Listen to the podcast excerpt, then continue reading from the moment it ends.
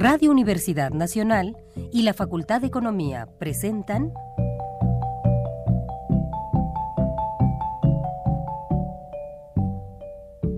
Los bienes terrenales.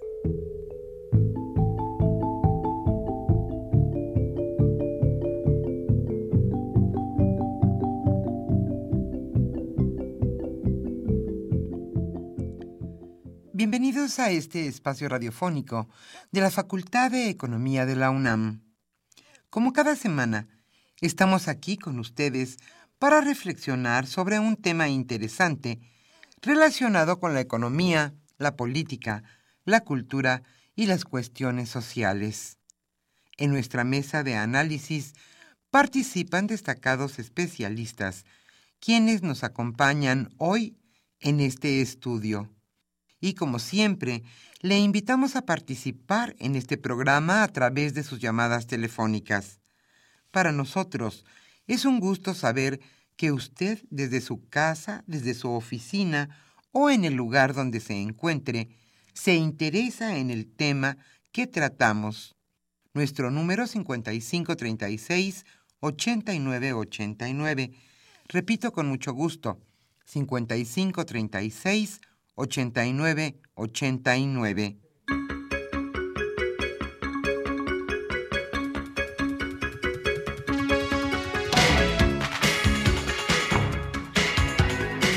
En esta agradable mañana de viernes aquí en la capital de la República estamos nuevamente con ustedes con mucho gusto, con mucho entusiasmo y deseosos que usted participe en este programa a través de sus llamadas telefónicas. Hoy el tema que se abordará en los bienes terrenales es México y el entorno internacional. ¿Cómo afectan las condiciones internacionales nuestra economía? ¿Qué pasa con la depreciación del peso? Con nuestras exportaciones y nuestras importaciones. También qué sucede con el precio del petróleo. Hoy México y el entorno internacional. Este viernes estamos con ustedes Socorro Montes en los controles técnicos, Pedro Rosales contestando con muchísimo gusto sus llamadas telefónicas. Yo soy Irma Espinosa y estaremos con ustedes hasta las 13 horas. En nuestra mesa de análisis denominada México y el entorno internacional, Carlos Javier Cabrera coordinador de este programa, charlará hoy con Antonio Gasol Sánchez y con Luis Gómez Oliver. Ellos son catedráticos de nuestra facultad, la Facultad de Economía de la UNAM, y desde luego expertos en la materia. Le invitamos a participar en los bienes terrenales a través de sus llamadas telefónicas. Hoy estaremos obsequiando la revista Economía Informa de julio-agosto de 2016. Antes de nuestra mesa de análisis, la invitamos a escuchar la economía durante la semana.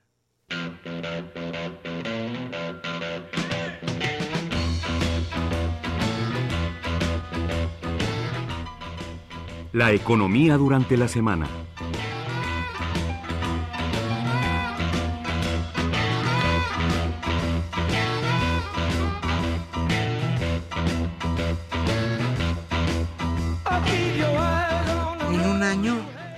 De 300.000 personas se suman a la economía informal. Más de 300.000 trabajadores se incorporaron al sector informal entre el segundo trimestre de 2015 y el mismo periodo de este año. Esto lo revelan cifras del Instituto Nacional de Estadística y Geografía. De acuerdo con los resultados trimestrales de la Encuesta Nacional de Ocupación y Empleo, durante el trimestre abril-junio de este año, 29.412.185 mexicanos laboraban en el sector informal. El año pasado la cifra era de 29.099.000 trabajadores, lo que significa un aumento de 300.000 trabajadores a la economía informal.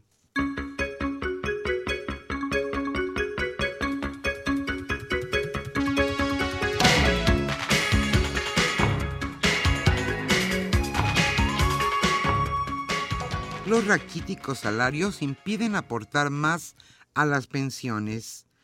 Los bajos ingresos y los empleos informales que tiene la mayor parte de la población ocupada en México representan los principales obstáculos para que de manera voluntaria u obligatoria se incremente el monto de las contribuciones para las pensiones.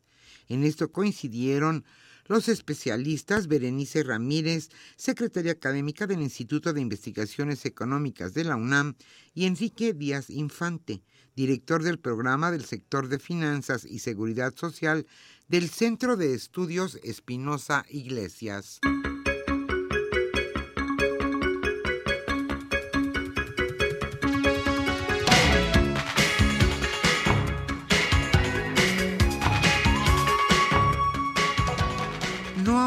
Las tasas de interés. La Junta de Gobierno del Banco de México decidió no aumentar la tasa de interés interbancaria a un día, por lo que la mantendrá en 4.25%, pero acotó que se mantendrá atento a la evolución de los factores que determinan la inflación, en especial el tipo de cambio y su posible traslado a los precios al consumidor.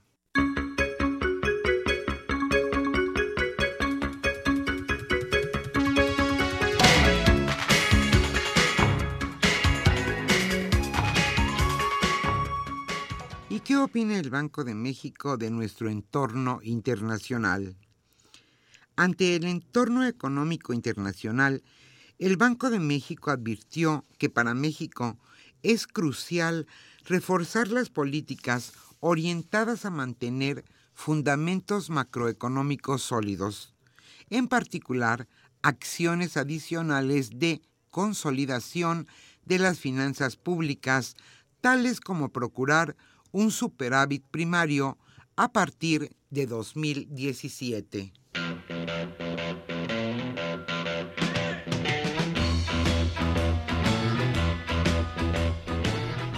El tema de hoy...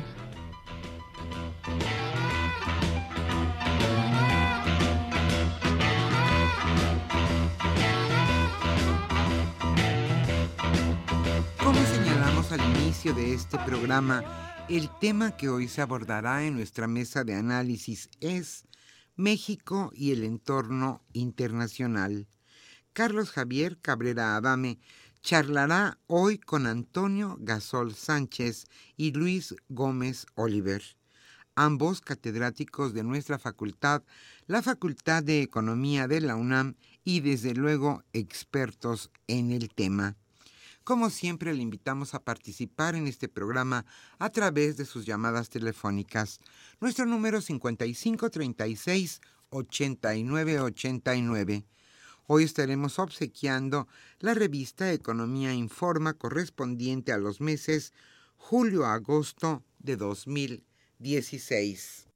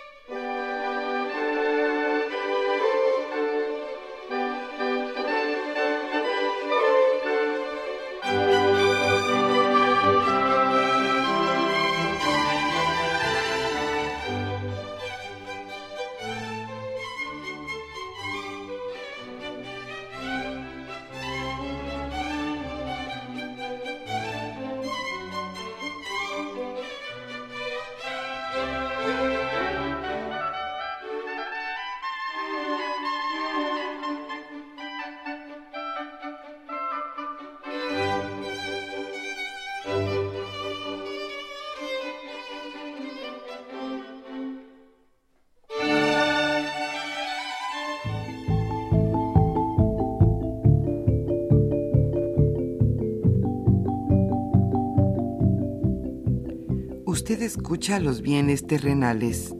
Nos interesa conocer su opinión. Le invitamos a comunicarse a este programa al teléfono 5536 89 89. Repetimos con mucho gusto, 5536 89 89.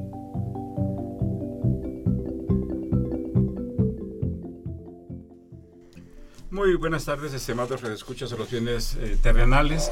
Bienvenidos a una emisión más de este programa que con mucho gusto lleva a ustedes la Facultad de Economía y Radio Universidad Nacional Autónoma de México.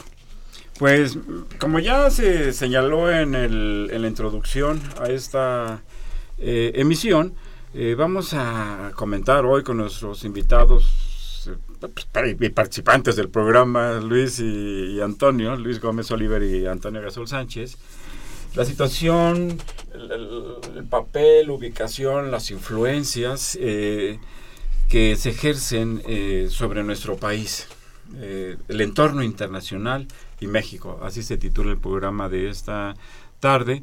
La semana pasada ya tuvimos el gusto de comentar aquí con ustedes eh, la situación interna, eh, pues que apunta básicamente a una situación de estancamiento económico, como lo comentamos el pasado 5 de, este mes de, agosto.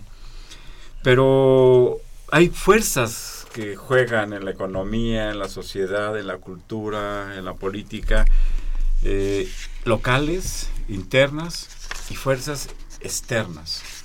Eh, confluyen, eh, algunas refuerzan ciertas tendencias, otras ayudan a impulsar ciertos, pues ciertas actividades en términos de inversión, de crecimiento de algunas actividades, algunas ramas industriales, etcétera. Sin duda alguna, pues no se puede decir que la situación de México es tal debido a que la situación internacional es adversa, es mala, pero sin embargo no hay duda alguna también de que la situación internacional ejerce un efecto a veces positivo, a veces negativo eh, sobre la situación eh, interna.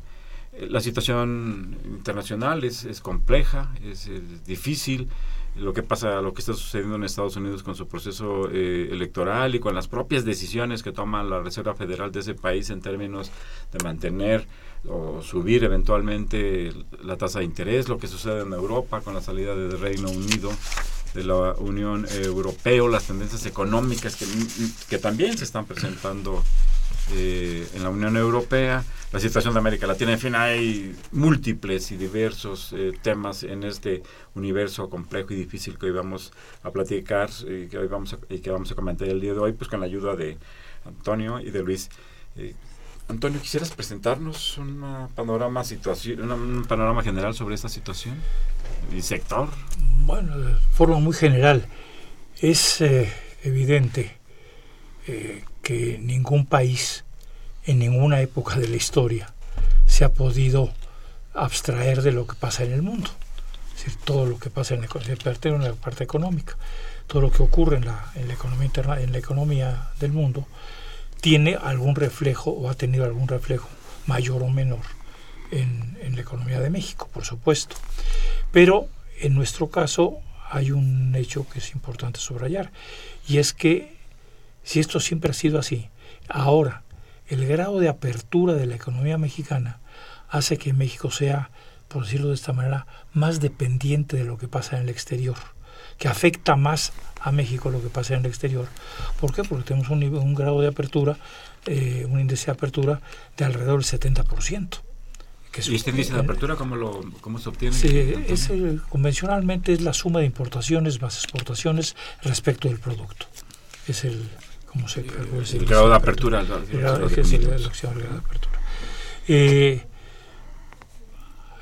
antes este, estábamos en 30, 40%. Se, se exportaba menos, sí. Ahora se exporta más. Pero ocurre que en México eh, casualmente se crecía más cuando se exportaba menos. Parecería que las exportaciones son negativas al desarrollo. Por supuesto que no es así. Pero quiere decir que algo está fallando para que a ese enorme aumento de las exportaciones no haya correspondido un crecimiento económico. Pero ese es el tema de México, no el tema internacional. Eh, y la economía internacional ahora eh, está pasando por una etapa muy complicada. De hecho, en, en rigor no se ha recuperado de la crisis de 2008. Hay algunos apuntes por ahí, Estados Unidos con un comportamiento todavía muy pobre, es el, el que menos malas cuentas está rindiendo. Pero en la Unión Europea, en lo general, hay un, estancamiento económico, con la excepción de algunos países, pero en lo general la Unión Europea como conjunto tiene un mal comportamiento económico. China, que se había convertido en la gran locomotora de la economía mundial, bueno, el hecho está que ha disminuido su tasa de crecimiento de niveles de alrededor del 10 a niveles del 6. Es decir, comparado con México es altísimo, o comparado con otros países del mundo es altísimo un crecimiento del 6, pero esos cuatro puntos de distancia entre el 6 y el 10 ha generado una menor demanda por una serie de productos. Una gran cantidad de productos. Una gran cantidad de productos. Ha generado eh, incertidumbre también en otro de, general y eso ha creado problemas. No es eso, no solo es China, es también el, eh, la economía eh, europea. Si a esto le añadimos con, que la economía europea, si se iba a recuperar o no, más o menos, bueno, ahora con el golpe que significa la, salida, la eventual salida, la, bueno, ya la anunciada salida de Gran Bretaña de la Unión Europea, esto alimenta más el clima, el marco de, incertidumbre eh, y, de, y, de, pocas expectativas. Que eso nos hace pensar en otras muchas cosas, pero aquí lo quiero dejar para no Luis, si nos haces favor de contribuir a, crear, a este panorama general. Como no, con todo gusto complementamos algunas de las ideas que comparto claramente con eh, lo que expresó Antonio. Eh, el tema principal en la crisis económica es que se ha traducido en una falta de crecimiento. Y falta de crecimiento implica falta de empleo y falta de ingreso. Eh, y esto pues, afecta a toda la población. Eh, no, es de la, no la misma manera, y ese es un tema que yo quisiera, al terminar esta intervención, eh, eh, retomarlo, porque también hay una cosa de inequidad que, es, que agrava mucho esta situación. Pero en cuanto al crecimiento y el comercio, que fueron los temas que tocó Antonio, el mundo, la economía mundial antes también crecía más, crecía cerca del 4%, más del 4%. Ahora va a crecer dos, menos de 2,5%. Eh, y el único de los, de los países eh, que eran este, estrellas en el crecimiento que sigue con ese nivel es la India. Porque eh, India sigue creciendo al 7%. Pero, como bien decía Antonio, China ya está al 6%. Y si vemos eh, Rusia, Rusia ha decrecido en 2014, en 2015, en 2016 y en 2017 pues espera que sea nulo. ¿no? el PIB de Brasil, medido en dólares, o sea, donde vamos a sumar la falta de crecimiento en, la producción con la devaluación del real, eh, entre 2011 y 2015 ha caído una tercera parte. O sea, 32% menos en, términos de dólares en esos cuatro años. Cuatro años. Mm. Eh, Sudáfrica, el otro de los BRICS, con, el mismo, con la misma estimación de que produce menos y lo que produce vale menos en dólares porque se ha devaluado la moneda, 25% menos. O sea, se han empobrecido los países. Eh, tenemos una falta de crecimiento total en, en, Europa. Va a crecer cuando mucho 1.5%. Japón, 0.5%. Como decía Antonio, el que mejor se comporta en Estados Unidos, 2%. O sea, nada espectacular. Entonces, toda esa falta de crecimiento eh, genera eh, conflictos, genera eh, pues urgencias que no pueden ser resueltas. y eso se agravó, sin duda se agravó, sobre todo para Europa, con el Brexit, ¿no? con la salida de, de Gran Bretaña, que, como dice Antonio, es una salida anunciada, porque eh, de que se plantee en el artículo 50 del, acuerdo a que se realice pueden pasar hasta dos años y todavía ni siquiera se plantea. Eh, eso genera, por un lado, que retrasa el golpe porque se, se patea la pelota para adelante. Se genera una Pero hay una incertidumbre. Ah, exactamente, exactamente. No, se retrasa un poco esas cosas, pero ahí genera incertidumbre. Eh, y eso, pues, también perjudica. La, la libra esterlina, el día que salió el Brexit, se cayó 8%. Y de esa caída, que ya es, es importante, para ahora ha caído otro 6% más. O sea, ya vamos casi un 15% de, pérdida.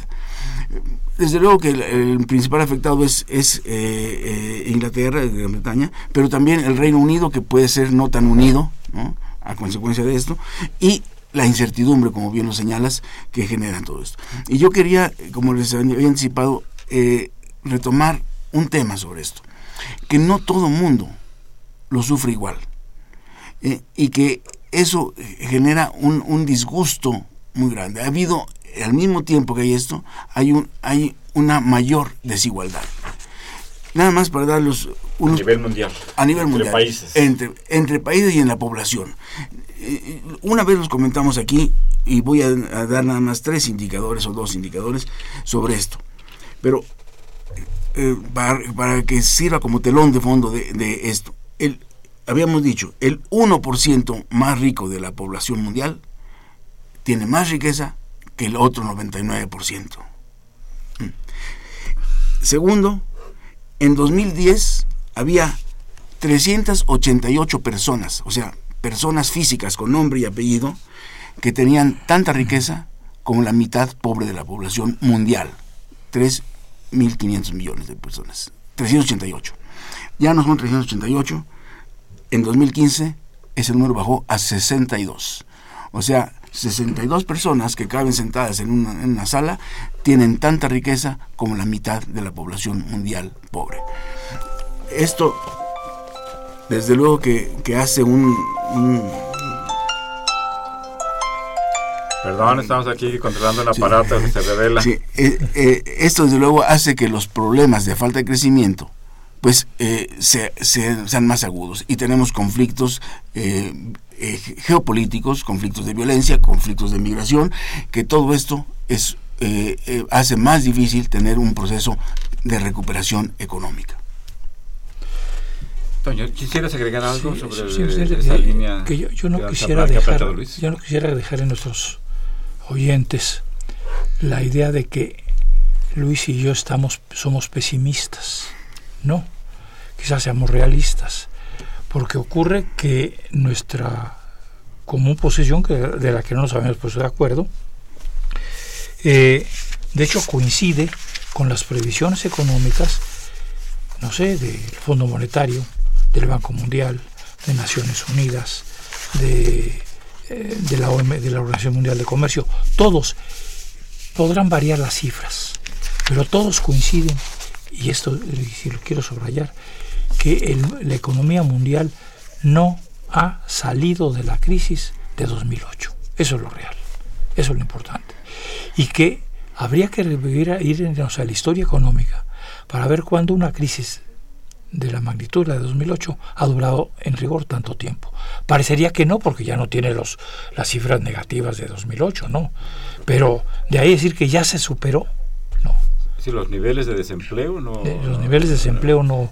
No se han recuperado, no, se mantienen altos, y, con desigualdad, pero altos en, en, promedio. Pero además, quizá en estos, sin el quizá, al, a lo largo de esos, de esos siete, ocho años, eh, el fenómeno de la desigualdad en el ámbito mundial y al interior de muchos países, entre otros los europeos y los propios Estados Unidos, ha aumentado. El papel de Alemania, Alemania ha concentrado activos, ha mejorado su, su situación económica y financiera, se ha señalado que a costa de algunos países europeos. Ahí hay una, discusión eh, que, que, tiene mucho tiene que ver con el Brexit eso, eh, pero Sí, Alemania tiene un superávit comercial con la Unión Europea.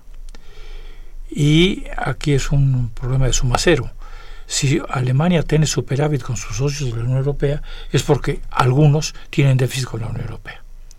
Digo, con, con, Alemania. Con, con Alemania. Y obviamente una integración económica como aquella no puede funcionar eficazmente.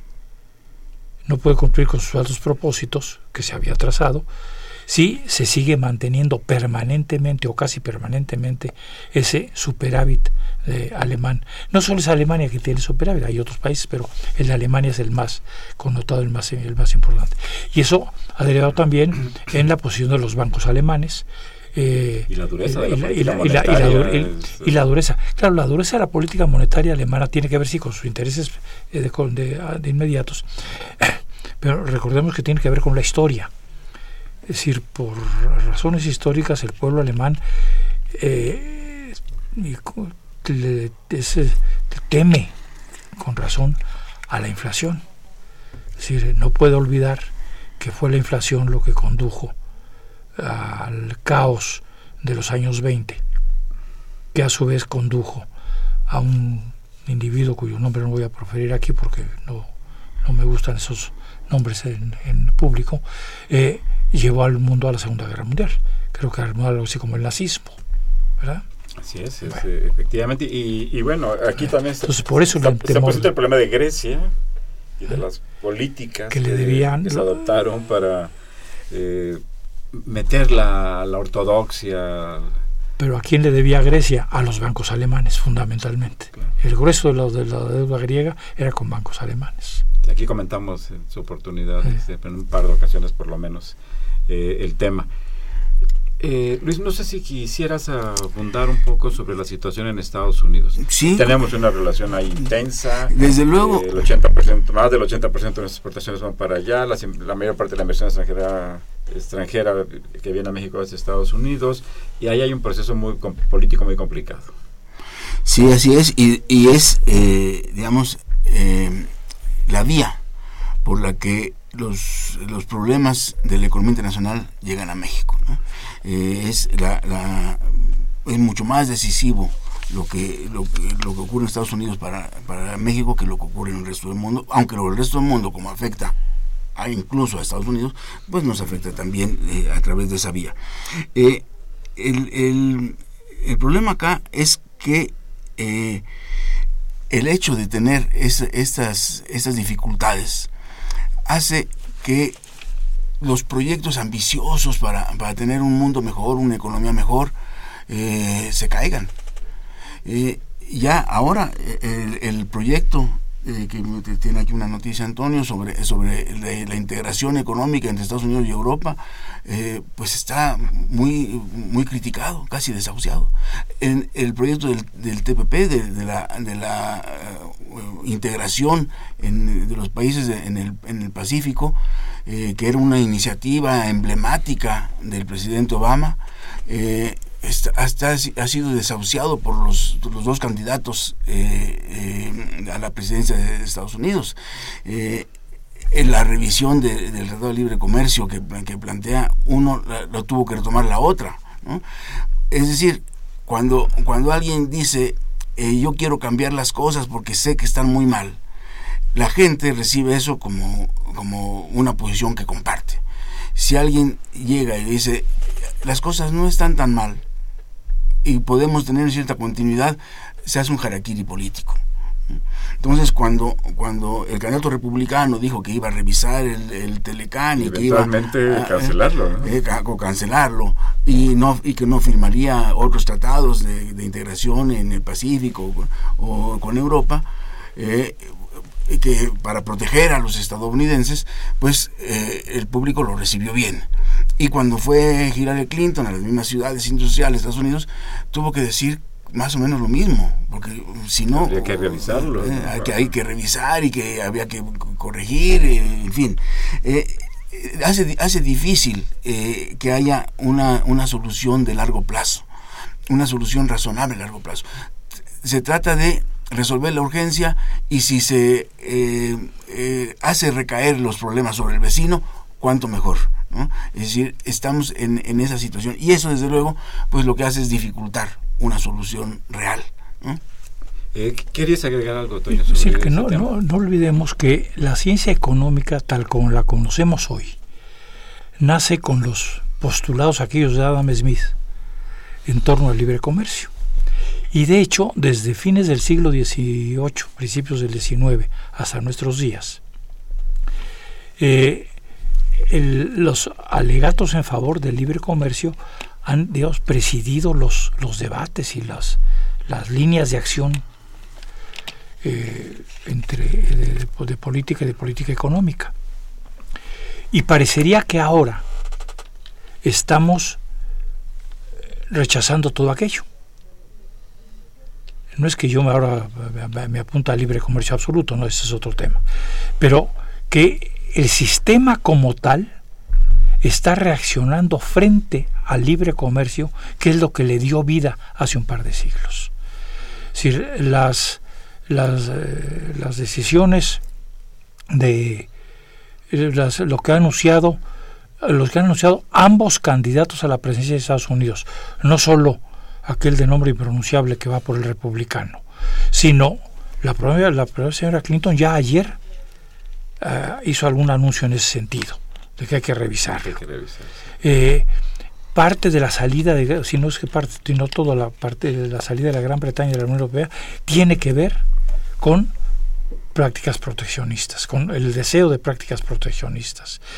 Eh, las dudas que, efectivamente que ha despertado en una y otra parte la, eventual suscripción de un acuerdo transpacífico eh, entre, perdón, transatlántico entre la, Unión Europea y Estados Unidos, ahí está.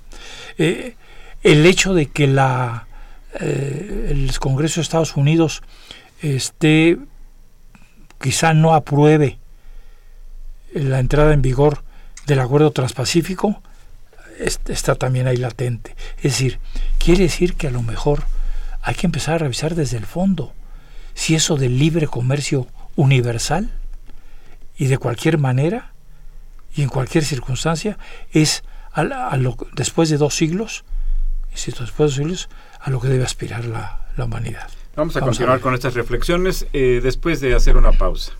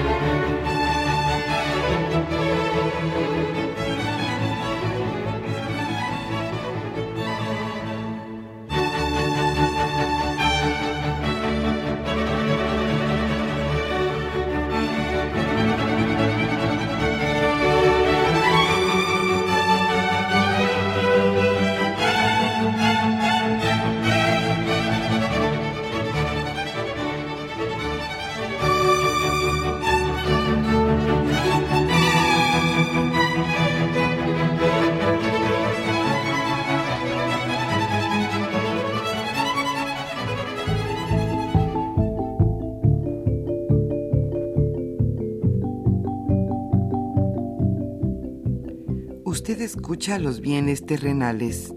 Nos interesa conocer su opinión. Le invitamos a comunicarse a este programa al teléfono 5536 89 89. Repetimos con mucho gusto, 5536 89 89.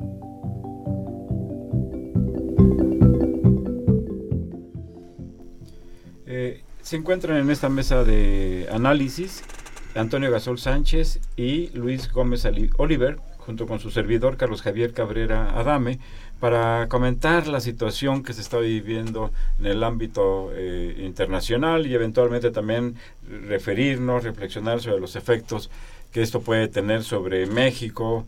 Eh, no, hay, no cabe duda que estamos en una situación de incertidumbre a nivel internacional de quiebra quizá de algunos modelos de pensamiento y de crecimiento económico, iba a decir paradigmas, pero creo que es esta la idea de cómo los gobiernos desarrollan políticas eh, comerciales eh, de libre cambio con una mayor dosis de proteccionismo y lo que se observa es eh, son estas tendencias por las por lo que se puede ver con la salida del Reino Unido de la Unión Europea y el debate que está prevaleciendo en Estados Unidos entre los candidatos presidenciales que se está extendiendo esta idea de de mayor eh, aislamiento de los países, de menor eh, integración.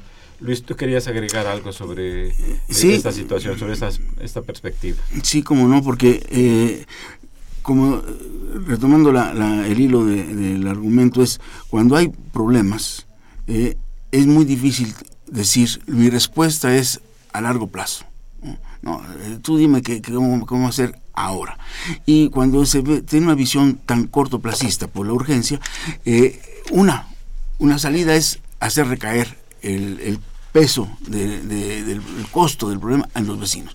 Eso fue lo que llevó la crisis de 29-33 a la gravedad que alcanzó. Porque cada país tratando de hacer eh, que fuera otro el que cargara y devaluaba su moneda para poder venderla a otro y no comprarla a otro. Cuando eso hacía cada uno, al final lo que, lo que se cayó fue el comercio mundial y eso acabó con el crecimiento o la posibilidad de, recuperar ese, el crecimiento en aquella época. Lo que está ocurriendo ahora, y tiene que ver también con la duración de esta crisis, es que si bien comenzó en 2007-2008, hubo en 2009 fue cuando más llegó porque la crisis eh, financiera se convirtió en crisis económica y a nosotros, a México, nos llegó como crisis económica. Aquí los, el sistema financiero mexicano no tenía ningún problema, ¿no? de hecho financiaba a las matrices que tenían, de los bancos que tenían problemas en los países, eh, pero nos llegó como, como una crisis económica a través de las, la caída en, en, las exportaciones hacia Estados Unidos. Eh, y esto eh, lo, que, lo que estamos viendo ahora es que después de que en 2010 y 2011 hubo cierta recuperación, llevamos 12, 13, 14, 15 y 16, 5 años en que no crece. Es para pues, reafirmar un argumento que daba Antonio hace rato, es el periodo más largo sin crecimiento del comercio mundial en todo el tiempo, de, digamos, hasta, no sé, hasta las, épocas de, de mediados del siglo pasado. Cinco años en que el comercio mundial no crece, crece menos del 5%.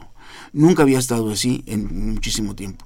Eso hace que se dificulten todas las, salidas y enfatiza la, eh, la idea de resolvamos la urgencia nosotros y que el mundo, quién sabe qué le pase. Con esa, con esa actitud, lo que, se, lo que pasa es que se retrasa la solución global. Y eso ocasiona un efecto en la mayor parte de los países eh, pues atrasados, subdesarrollados, que en donde las exportaciones tienen un peso significativo, sobre todo de materias primas que esta disminución del comercio se ha traducido también en un descenso significativo, importante de, los precios de las materias primas que exporta pues, toda la región latinoamericana y otras zonas de África y de Asia. ¿no? Sí, igualmente para, para nosotros la caída del precio del petróleo tiene un efecto doble, pero tiene un efecto muy negativo en los, aspectos fiscales.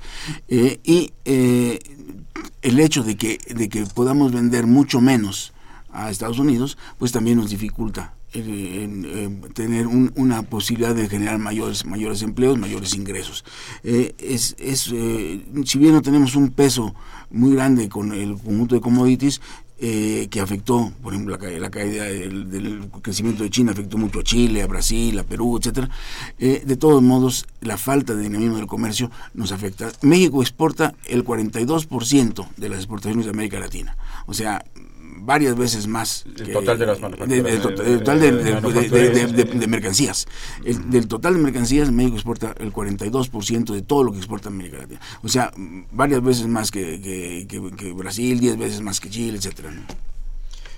Eh, ¿Querías, eh, eh, ¿Quieres retomar este punto o este, tenías pensado se agrava, unos comentarios sobre pero antes de estos pero esto que nos dice dice Luis, se agrava por el hecho que él ya, había comentado, porque se agrava y agrava ese fenómeno de, la desigualdad en el ámbito internacional, repito, y, en, y, en, al interior de cada país. Es, decir, profundiza eso y crea más problemas. Ahora, dos comentarios quería hacer, si me permiten, sobre, sobre la salida, del, la eventual salida, bueno, la anunciada salida. La cortada. del Reino Unido. Uno, eh, aquí la Unión Europea, las autoridades de la Unión Europea, se enfrentan a un desafío particularmente interesante. Si facilitan la salida de Gran Bretaña, no te preocupes, vamos a arreglar las cosas para que sea lo menos dañino posible y lo menos grave y, va saliendo. Eso es el anuncio de la, de la extinción de la Unión Europea. Porque si cada país va a poder armar su integración con los demás países europeos como traje a la medida, bueno, pues Francia va a pedir lo mismo, Italia va a pedir lo mismo, Holanda, Bélgica, cualquiera va a pedir lo mismo. Eso eh, te quiere decir te vas, pero así sea, pero sin más. Esa puede ser la única una forma de defender la integración europea. Y ya sabrán ellos si les interesa defenderla o no. Ese es un comentario. El otro, la salida del Reino Unido y México. Yo no, no tengo aquí a la mano, lo debía haber traído, pero no lo tengo, lo ofrezco una disculpa por ello, el tamaño del comercio bilateral México-Reino Unido. Pero no olvidemos que México tiene un tratado de libre comercio, una, asociación estratégica se llama, con la Unión Europea, de la que forma parte todavía el Reino Unido. ¿Qué va a pasar? con los aranceles, qué va a pasar con los acuerdos vigentes. México los va a renegociar bilateralmente con el Reino Unido. El Reino Unido va a aceptar negociarlos bilateralmente con México. No sé si estamos hablando de un dólar o de un millón de dólares, es decir, pero eso es importante. Espero que las autoridades mexicanas ya estén trabajando sobre ese particular. Esperemos que las autoridades mexicanas estén trabajando sobre varios temas. Uno, es ese, por supuesto. ¿no? Por, supuesto que, que es eso, eh, aunque aparentemente el volumen de intercambio entre México y Reino Unido pues es, es, pequeño, pero de todas maneras habrá una salida, que habrá algo que ver. hay intereses mexicanos en, en Inglaterra, intereses allá acá en el país y otro problema sobre el cual deberían estar pensando las autoridades mexicanas es el tema de lo que va a pasar en Estados Unidos. En cualquiera de los dos escenarios. En el caso, ya lo hemos comentado, lo hemos comentado ya aquí hace ya varias semanas, meses quizá en este programa, sobre la necesidad de, de plantear escenarios. ¿Qué va a pasar si gana el señor candidato del Partido Republicano? ¿Qué pasa si gana la señora Hillary Clinton?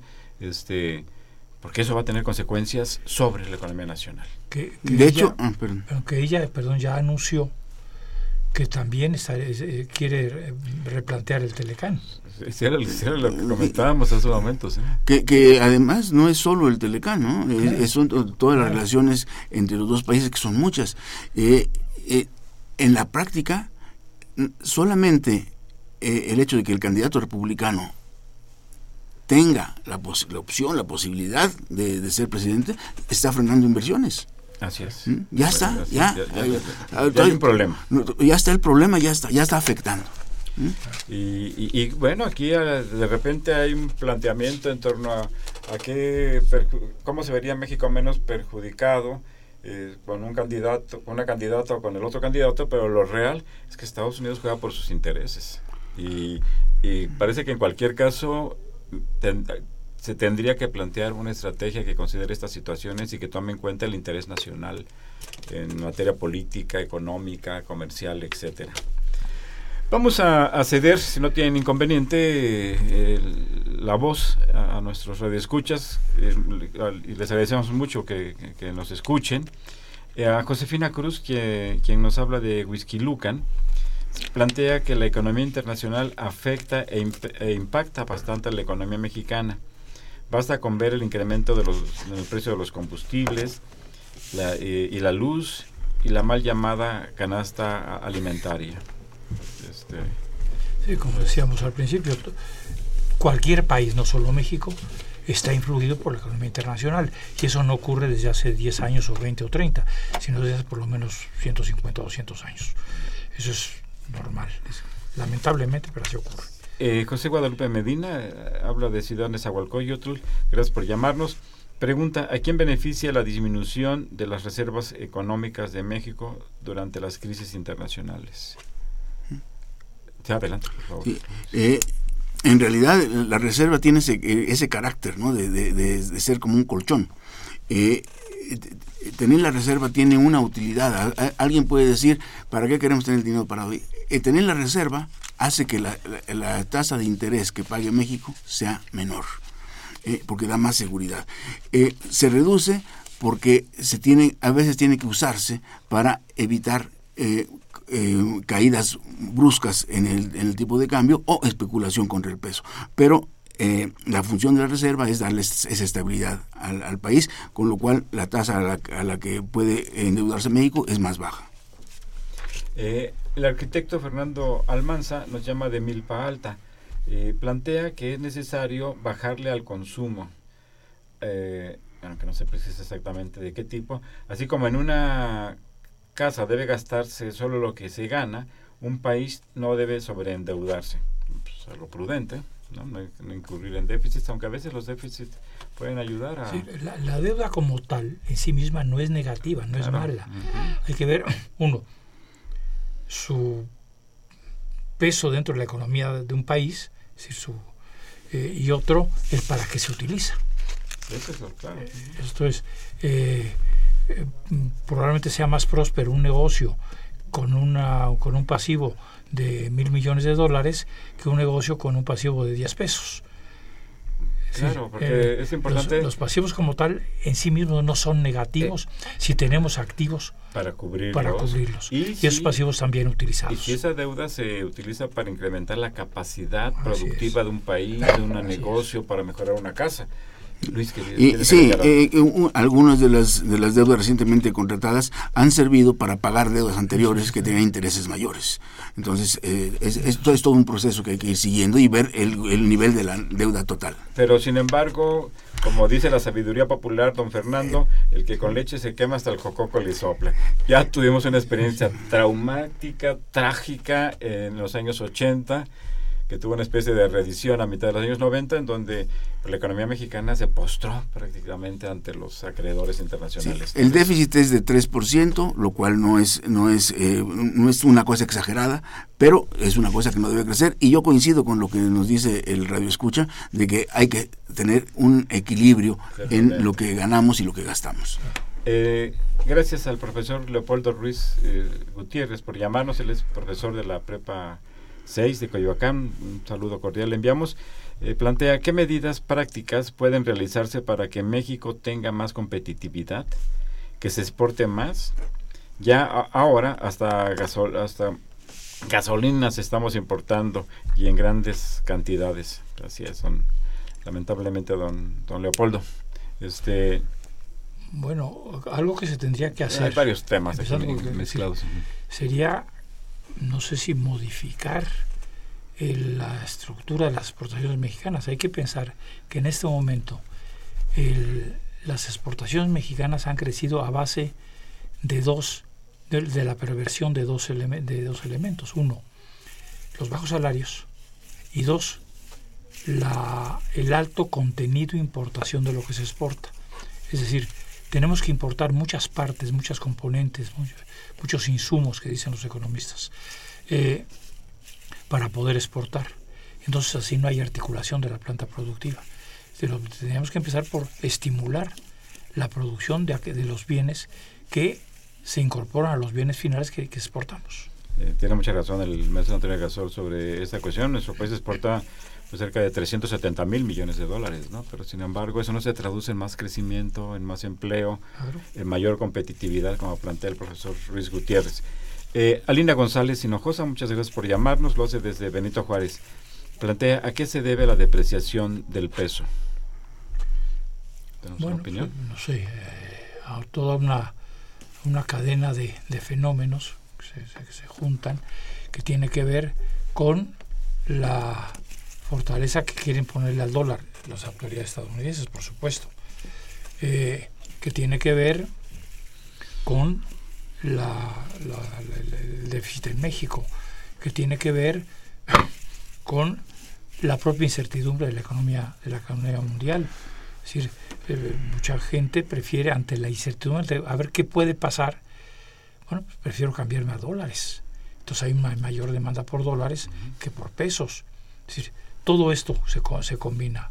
Luis, ¿quieres agregar De hecho, una, una buena parte de, de, la devaluación del peso no es específicamente devaluación del peso, sino apreciación del dólar, por estas cosas que estaba señalando eh, Antonio. Hay, hay una, una idea de proteger los, eh, los capitales o la, valoración del capital, la seguridad en los capitales, y entonces se recurre a los, los mercados seguros, a, los, dólares en este caso.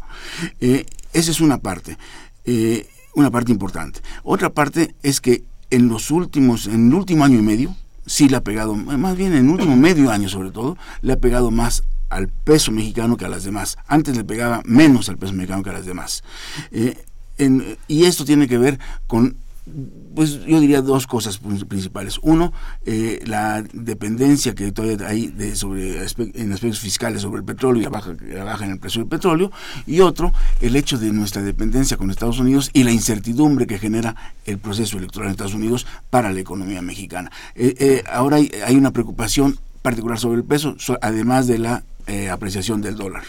Y, una cosa que también llama la atención que se ha estado revisando pues, en la academia y en el Banco de México también ya lo han, notado, es el hecho de que la depreciación no se ha traducido en un incremento de las exportaciones, como en teoría debería de suceder. De hecho, desde los dos trimestres, los dos últimos trimestres del año pasado y los dos primeros de este año, la balanza comercial mexicana ha tenido signo negativo y las exportaciones han disminuido. Sí, sí pero eso se explica en buena medida precisamente por eso, porque para exportar en dólares devaluados, eh, tenemos que importar en dólares devaluados dólares Hay, hay, un, más caros. Hay una Perdón, pesos devaluados. Tenemos que exportar. Eh, entonces ahí se compensa. Sí, el, costo de lo que se, aprecia el dólar. Eh, tenemos ese factor y, por otro lado, pues el hecho de la gran concentración eh, de nuestras exportaciones en unas cuantas ramas. Es, es, es, en unas cuantas ramas y en un solo país. Así es. ya nos quedan unos cuantos minutos. Norberto García Hernández, gracias por llamar desde Naucalpan. ¿En qué punto se encuentra nuestra balanza comercial? Una situación deficitaria y, que ha crecido de una manera significativa. Este, prácticamente se cuadruplicó en 2015 con respecto a 2014 y al primer semestre de este año eh, la tendencia es la misma, de un déficit eh, creciente. Luz María Rodríguez de Catepec, un saludo y gracias por llamar. ¿Qué pasaría en nuestro país si Estados Unidos decidiera cancelar o cambiar drásticamente el Tratado de Libre Comercio? Muy rápidamente. Eh, habría que pensar cómo, se, cómo lo cambiaría, hacia dónde lo cambiaría. No es cosa fácil. ¿En qué, sentido? ¿no? es, cosa fácil. La, renegociación eh, habría que verlo. Pasa por los congresos. Pasa por los, pues no, por los, habría que ver cuáles son los planteamientos de Estados Unidos. Sí, la, verdad es que, que, perderían, perderían los dos países, perderían las dos sociedades. Eh, habría que ver cómo se hace para que perdieran menos, pero no, no se puede cancelar simplemente. Pero sin embargo es un escenario y las autoridades tendrían que estar que, pensando en diferentes escenarios. Fernando López Leiva, eh, gracias por llamarnos, lo hace desde Naucalpan. En exportaciones ganamos medalla de oro, pero en desarrollo social. Yo estoy de acuerdo con usted, don Fernando, ni de latón. Así es. Así es, ¿no? Exportamos mucho, pero eso no se refleja en la sociedad mexicana ni en la economía tampoco. Jorge Aguilar, de Tlalpan, gracias por llamarnos. ¿Cómo se ve afectada, pregunta, la inversión extranjera directa en el país y a las multinacionales? y, ¿Cómo se ha afectado la inversión extranjera directa en el país? Sí, bueno, ha, habido ha habido todavía un crecimiento, una, una, recepción de esas inversiones, aunque existe ya en, en, los últimos meses una perspectiva menos favorable, sobre todo por la incertidumbre en la elección de Estados Unidos. Eh, David Santiago, Santiago, gracias por llamarnos desde Coacalco. Eh, plantea eh, algo que quizá no podamos resolver ahora, porque Alemania, que fue destruida en dos guerras, es un país rico y México, que está entre dos océanos y tiene todos los climas. Está... La economía política eh, muy complicada para un, un, minuto. Simplemente las condiciones históricas de un país y otro son diferentes, empezando por ahí. Cómo se crea, cómo se creó Alemania, cómo nació México, ya por ahí hay, hay diferencias notables. Que, pero eso da para y, toda y toda la toda, toda la base de infraestructura la, base tecnológica la base eh, que da todo un desarrollo acumulado de muchos años comparado con un, eh, desarrollo muy incipiente hasta hace poquito y crear instituciones que, que, funcionen. Pero, señor Manuel Díaz Mejía gracias por llamarnos de la delegación Cuauhtémoc eh, plantea que el tema es interesante, manda un reconocimiento a los invitados por la forma clara en que lo han manejado. Muchas gracias. Pues muchas gracias. Arturo Báez Hernández de la Colonia del Valle eh, pregunta, plantea, mejor dicho, estamos súper sumergidos. Si las potencias andan mal, ¿qué puede esperarse para nuestro país? Un saludo afectuoso a la mesa de análisis. En realidad, eh, debiéramos esperar que los países eh, en desarrollo crecieran más que los países desarrollados. Eso es lo que debiera, lo que debiera esperarse. Ahora, las dificultades que estamos enfrentando no nos están dejando esa vía, pero la perspectiva sería esa. Antes que, lo, una recuperación de los países desarrollados, tendríamos que recuperar eh, en China, en la India, en América Latina, etcétera. Y eso, bueno, obviamente también es tema de otro programa y son temas que ya hemos abordado aquí en distintos momentos, pero cómo crecer, qué hacer para eh, que las, nuestras economías, la de México en particular y la de la región latinoamericana, puedan hacerlo. Eh, la señora Tere, le enviamos un saludo, eh, habla de la delegación Azcapotzalco, plantea que, eh, no influyen los gastos estratosféricos que tiene el presidente, sus viajes y sus casitas blancas y en Miami y nosotros muriéndonos de hambre. Bueno, yo creo que sí influye, doña Tere. Más, más allá de cuestiones de tipo político, que habría y de tipo ético, pero los montos en realidad para lo que estamos hablando son insignificantes. Eh, en términos macroeconómicos, en términos de gran volumen de la economía mexicana. Aunque yo, es importante desde el punto de vista ético, es otra cosa. Sí, yo acotaría eh, que aunque los montos no sean eh, en sí mismos elevados, el hecho de la percepción social y el, el efecto que eso tiene sobre la actitud de la sociedad, es, eso es pesado.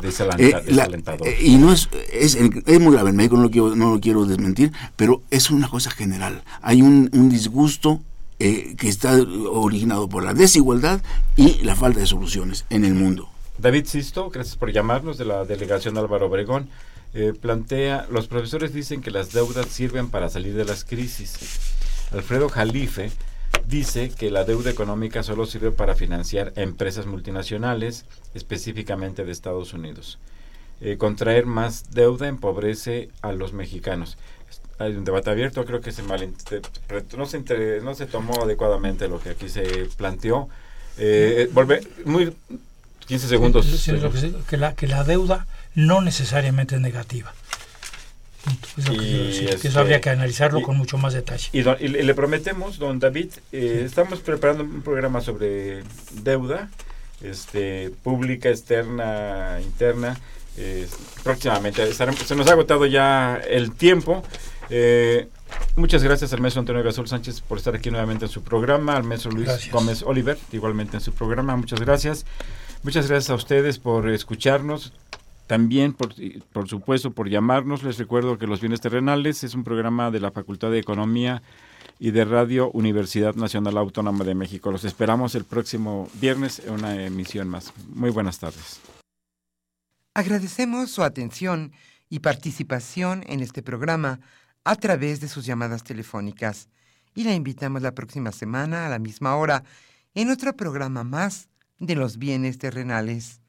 La coordinación general fue de Carlos Javier Cabrera Adame, la coordinación académica de Aníbal Gutiérrez, Roberto Cabral, Alejandro Pérez Pascual, Rubén Antonio Miguel y Leonardo Lomelí Vanegas.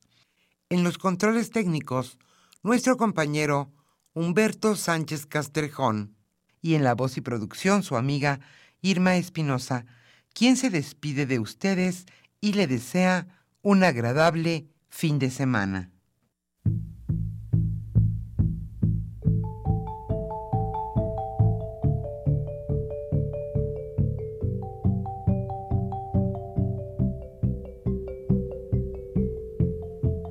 Radio Universidad Nacional y la Facultad de Economía presentaron